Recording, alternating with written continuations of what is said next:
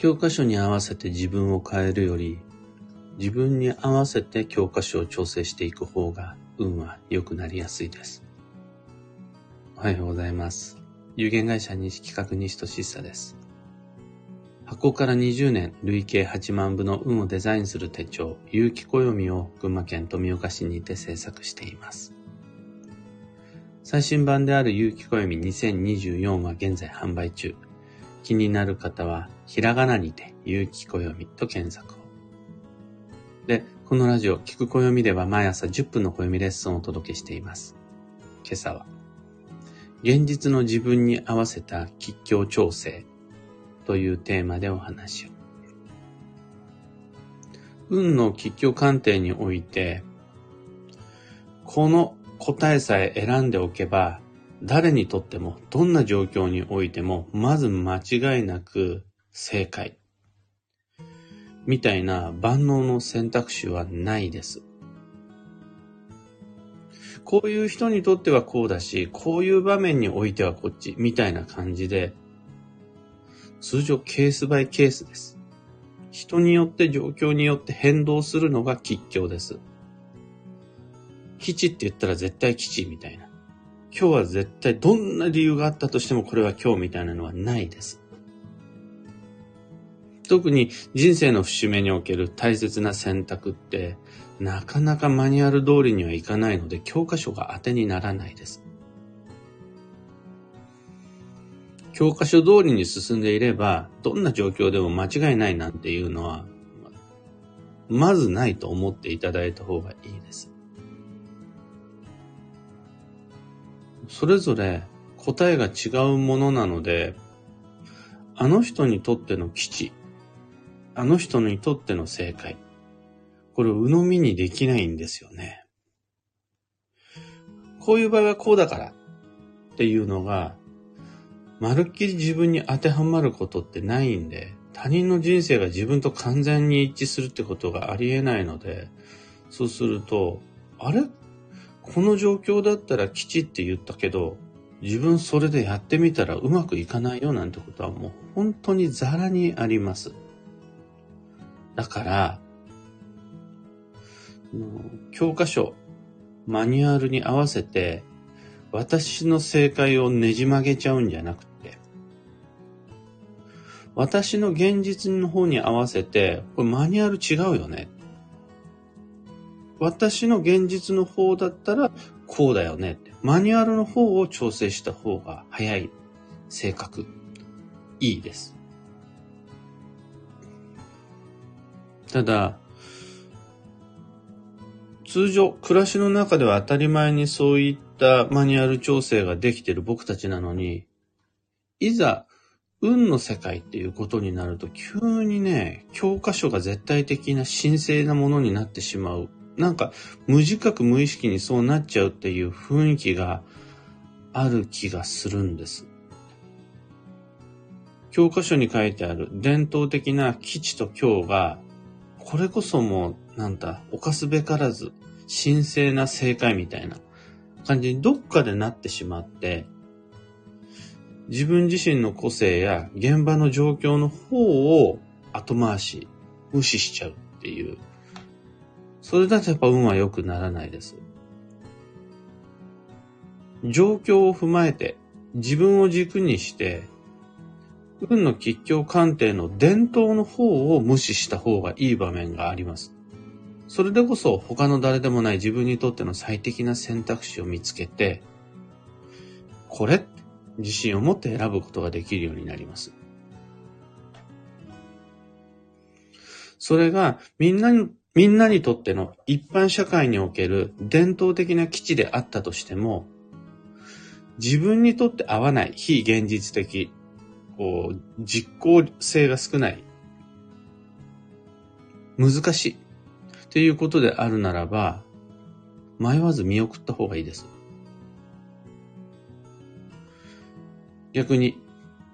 みんなが京とするような、教科書にも京と書いてあるような、通常は今日ってされる。一般的に今日ってされる選択肢であったとしても、十分な必要性と必然性が自分の方にあるならば、それは勇気を持って進むべきです。そこでの選択がマニュアル、教科書、大先生様の助言に反していたとしても、それはただの理論上の不正解ってだけです。いわゆる机上の空論っていうやつです。た、ただ単なる理論上の不正解っていうだけでビビる必要全然ないです。なぜならば、リアルライフにおける選択は必ずケースバイケースだから。マニュアルの方のトラディショナルな正解じゃなく、自分オリジナルの自分に合った道の方が、やっぱ運は整いやすいです。そこに不自然な無理が少ないからです。特にですね、医学や科学の世界と違って、運の世界は、それこそ統計的な実証データってないし、なんだ、臨床に基づいたエビデンスみたいなものがないんですよ。それ、運の世界は信用ならないっていう意味ではなくって、あのちゃんとしたデータがないから、結果として僕たちは経験則で判断するしかないんです。経験則って、あの、他人の経験則より自分の経験則の方がやっぱ役に立つんですよ。みんなにとってどうかではなく自分にとってどうかの方が基準として信頼感があるんですよね。大体みんなはこんな感じではなく、自分の場合はこんな感じっていう柔軟性を見せた方が、結果として自然の流れに素直であるっていう感じなんです。というわけで、知識としての教科書、マニュアル、ネット情報、大先生様の上言で、軽々しく自分の人生を縛らない方が安心です。もちろん、あの、目安としてヒントとして暦を見たり、運勢を調べたりするのは全然いいことだと思います。ただ、そ、それってあくまで目安なので、それで自分の人生を縛るんじゃなくて、自分の人生の方に合わせて、マニュアルを上手に目安にしていった方が、より誠実によりしっかり真面目に自分の運と向き合ったっていうことになります。今朝のお話はそんなところです。三つ告知にお付き合いください。まず、開運ドリルワークショップ2024にご参加の皆様。仕事納め、大掃除。もしも片付いたんであるならば、ここからが本腰を入れた目標設定、行動計画の時です。ちなみに僕はといえば、本来予定であるならば昨日が仕事納め、ここからは自由っていうはずだったんですが、全く納めさせてもらえずに、ちゃんと会議して決めた、スタッフ全員での会社大掃除の予定までキャンセルされて、しれっとキャンセルされて、昨日も今日も原稿書きです。なんとか今日の午前中で仕事落ち着かせて、そこからはゆっくり2024年の目標設定、本腰入れていきたいと思っています。その目標設定っていうのはすごく大事で、運は向いた方へ進んでいくので、目標指針の有無によってたどり着く未来の良し悪しに差がつきます。僕まだかけてないんですけど、開運ドリルなどを通してイメトレは十分にできてるんで、あとは時間さえあればそれをもとに具体的な暦への書き込み始めていきます。それが、お正月に休みになってもいいし、お正月明けになったところで全然間に合います。なので、お正月休、お正月休みと利用してじっくりここから運をデザインして参りましょう。なんて感じで大丈夫だから、今ここからの開運ドリルへのご参加ももちろん大歓迎お待ちしています。次に、東京鑑定会に関して、新春最初の鑑定会は1月17日です。また、2月17日のご予約受付も始まっています。運の作戦会議、自分の未来のデザイン、その開運ドリルワークショップの歩行みたいなものも大好物なのでご予約お待ちしています。最後に3つ目のお知らせ。2024年1月27日の土曜日に群馬県桐生市のビキニ桐生文化会館小ホールにて新春イベント開催します。新春暦読みという毎年恒例の無料講座です。1月27日土曜日の夜7時から2024年の運勢と注意事項をメインテーマにご紹介します。こちら無料イベントなんですが、事前のご予約が必要となります。ただ、その日はもう予定があってという方のために、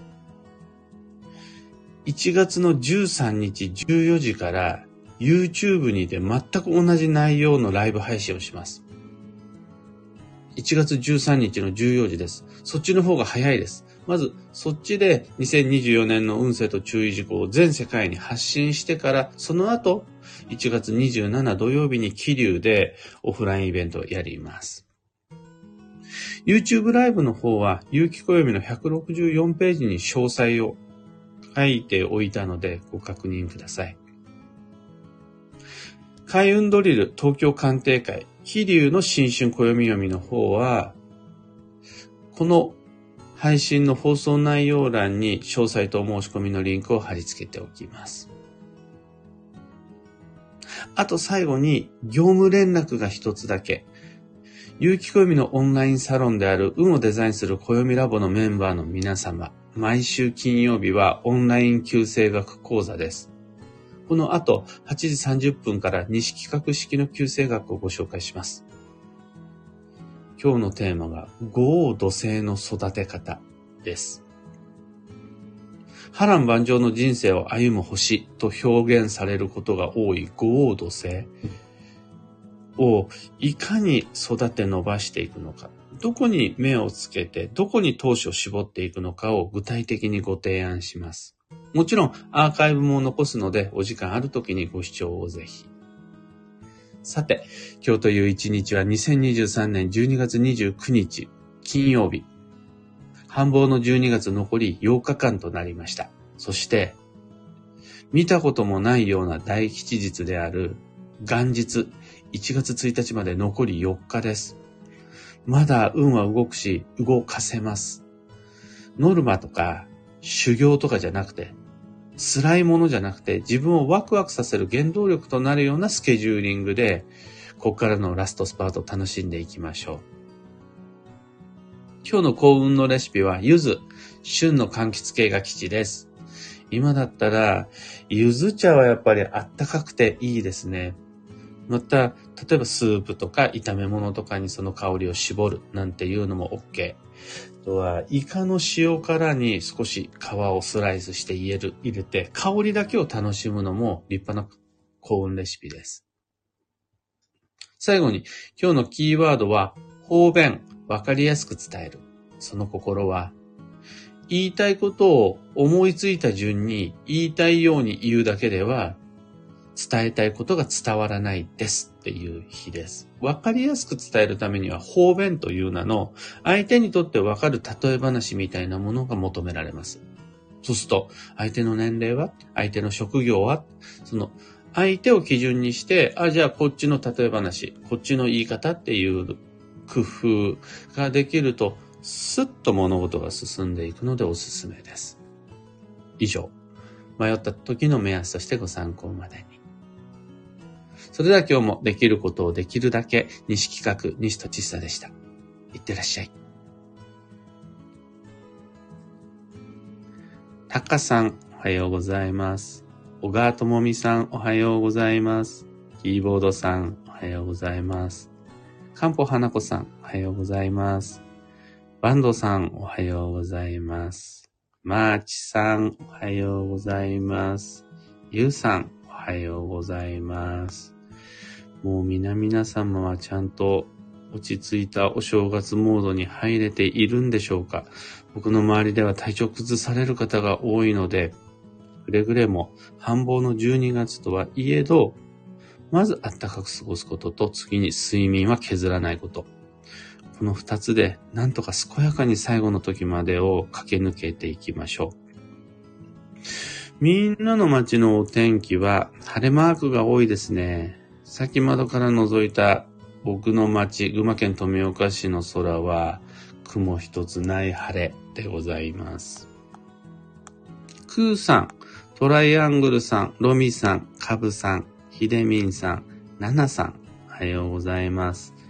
メグさん、自分の運と誠実に向き合う、とても素敵な言葉ですね。私は超繁忙の最後の最後で勢いを増してきました。年賀状も予定外の速さで終了。心も体も元気でいられることに感謝の気持ちでいっぱいです。今日は子供たちと床磨きをしておせちの準備をして、心地の良い慌ただしさを味わえる一日にしようと思います。とのこと。年賀状を僕、目の前に束になってるやつ、一枚も減ってないです。予定では一応、昨日の午後から書き出すっってはずだった。そこまでは予定通りだったんですが、本当に、えって思うような感じでみんな朝から普通に収めるつもりのない仕事を全然やりまくってて。なんとか、なんとか、これ終わらせないと1月1日に間に合わないですもんね。僕、年賀状、頑張って書きます。あの、弊社の年賀状は、届ける相手によって全てメッセージを変えて、手書きでお送りしています。僕の担当でこれで200枚ぐらいあるのかな ?200 枚はないか、150枚ぐらいあると思うんですが、150名の皆様にそれぞれ異なるメッセージを手書きで記しますので、1月1日のポスト楽しみにお待ちください。というわけで、今朝の配信はここまで。今日もマイペースに運をデザインして参りましょう。僕も行ってきます。